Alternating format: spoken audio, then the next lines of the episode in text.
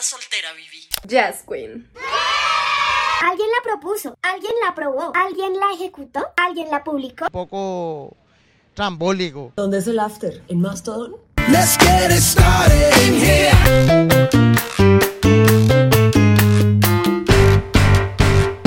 Bienvenidos a La Caldera, el noticiero feminista de la revista Volcánicas, creado para expresar nuestra indignación y compartir algunas iniciativas que están tumbando el patriarcado una noticia a la vez. Ahora también en Spotify. Y en la semana en que marchamos unidas por la eliminación de todas las violencias contra las mujeres, Mujeres, no hembras. estas fueron las noticias. El 25N Latinoamérica se movilizó por todas. Marchamos porque el 25 de noviembre es nuestro día de lucha en las calles. Basta de matarnos, basta de impunidad, justicia feminista, antipatriarcal.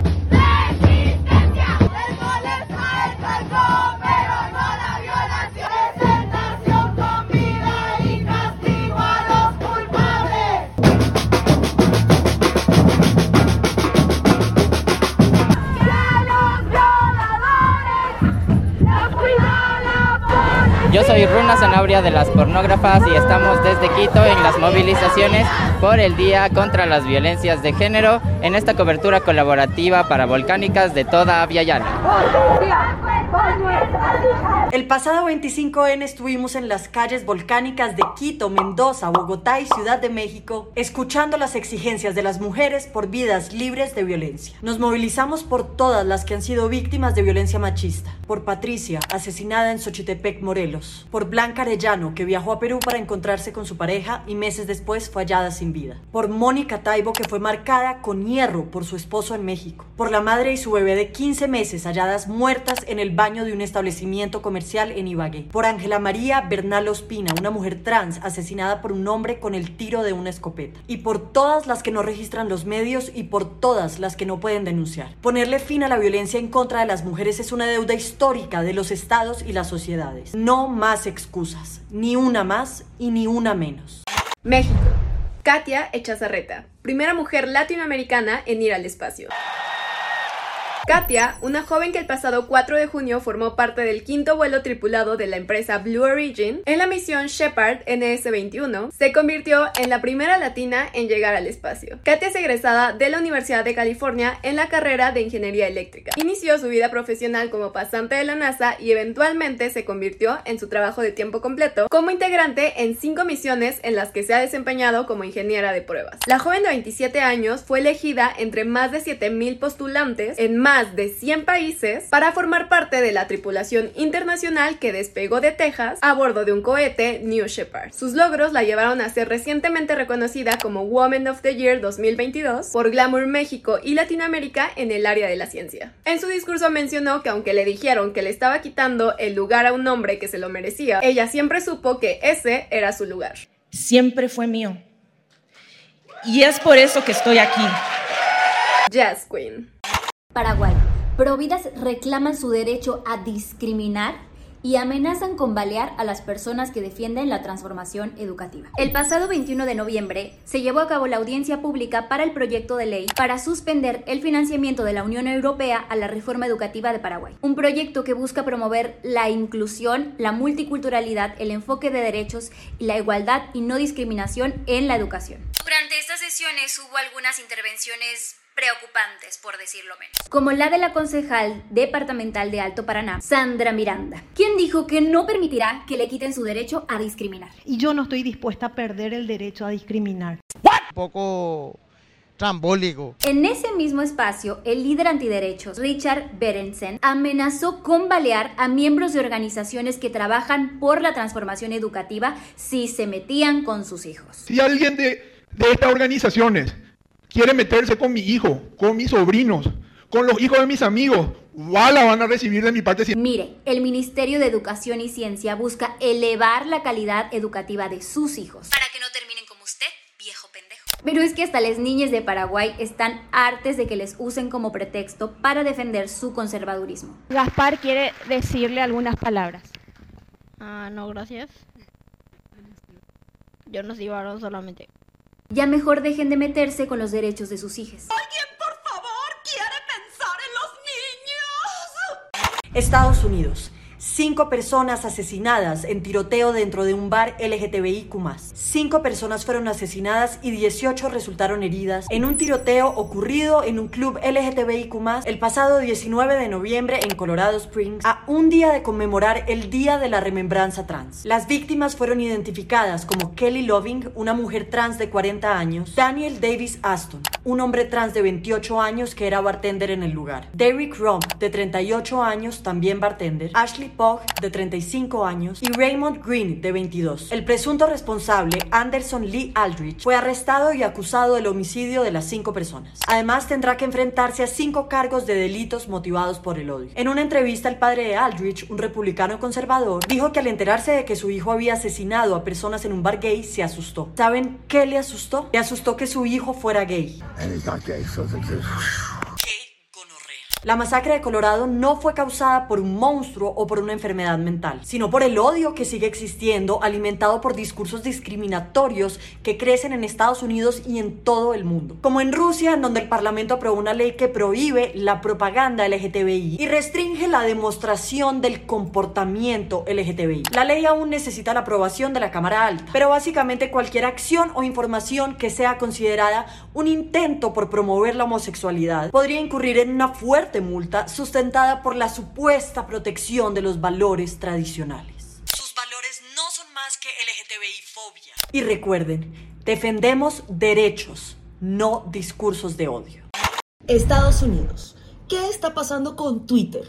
Elon Musk, la libertad de expresión y los discursos de odio. A solo una semana de comprar Twitter, el señor más rico del mundo, Elon Musk, reactivó las cuentas de personas transfóbicas, ultraderechistas y violentas. Y algunos podrán decir, bueno, Elon Musk dijo que habría más libertad de expresión en su plataforma. Pero mientras la Karen del espacio activa cuentas, como la de Kanye West, suspendida por comentarios antisemitas, mantienen activas las cuentas de defensores de derechos humanos. Entonces, ¿cuál es la libertad de expresión? También reactivó las cuentas del grupo de ultraderecha Libs of TikTok, la del conservador cristiano y transfóbico Babylon B y la del negacionista del cambio climático Jordan Peterson.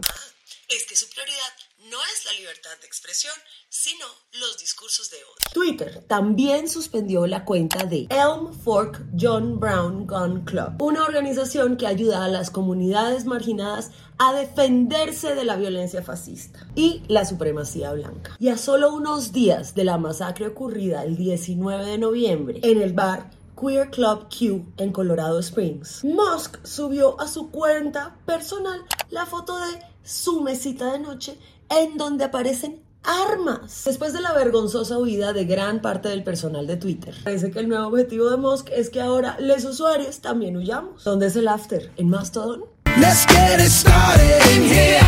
Francia. Asamblea Nacional aprueba el proyecto de ley que busca incluir el derecho al aborto en la Constitución.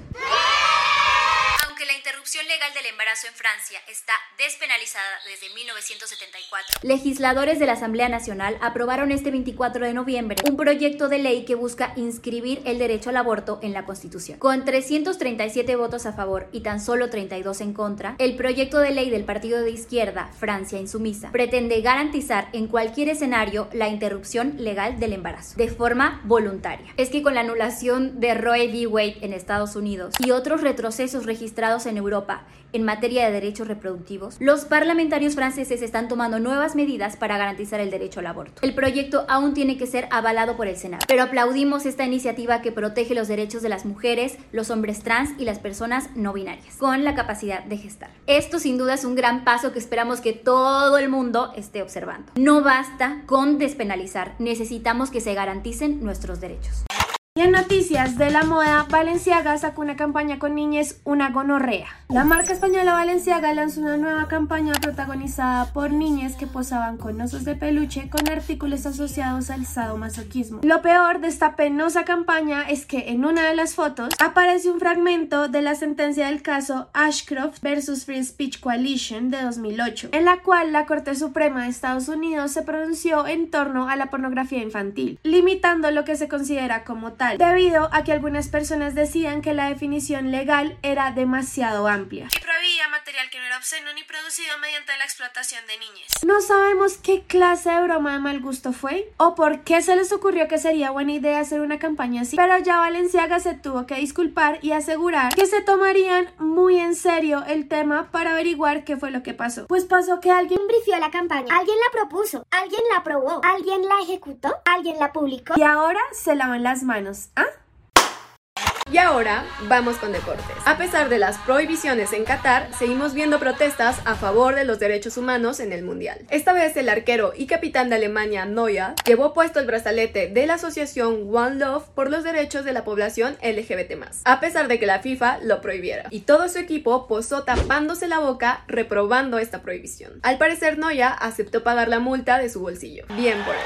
Pero mientras unes intentan pronunciarse, otros hacen el ridículo. Como el narrador de fútbol Andrés Vaca, que cree que Cristiano es el único ser humano en anotar en cinco mundiales distintos. Porque claro, para los periodistas, las mujeres no somos seres humanos ni el fútbol femenil existe. ¿O es que acaso futbolistas como Marta Vieira da Silva o Christine Sinclair, que ya han logrado el récord goleador en cinco mundiales, son aliens? Y francamente aún no sabemos qué pensar del tipo que entró en la cancha en pleno partido entre Portugal y Uruguay con la bandera del arco iris por la paz y una playera de Superman en la que al frente se leía Salvemos a Ucrania y atrás decía respeto a las mujeres iraníes. Pero, ¿Superman? poco de protesta en su complejo de Salvador. Aunque con las leyes de Qatar esperemos que esté bien. Honestamente preocupa su seguridad. Y esta semana tenemos Festival de la Machiper, o más bien Festival del Cringe. Empecemos con Julio Iglesias Jr., el hijo del cantante Julio Iglesias. Y su forma de presentar a su novia, la modelo brasileña Vivi Di Domenico, hagan de cuenta como si se tratara de un unboxing, durante la alfombra roja de una marca de joyería.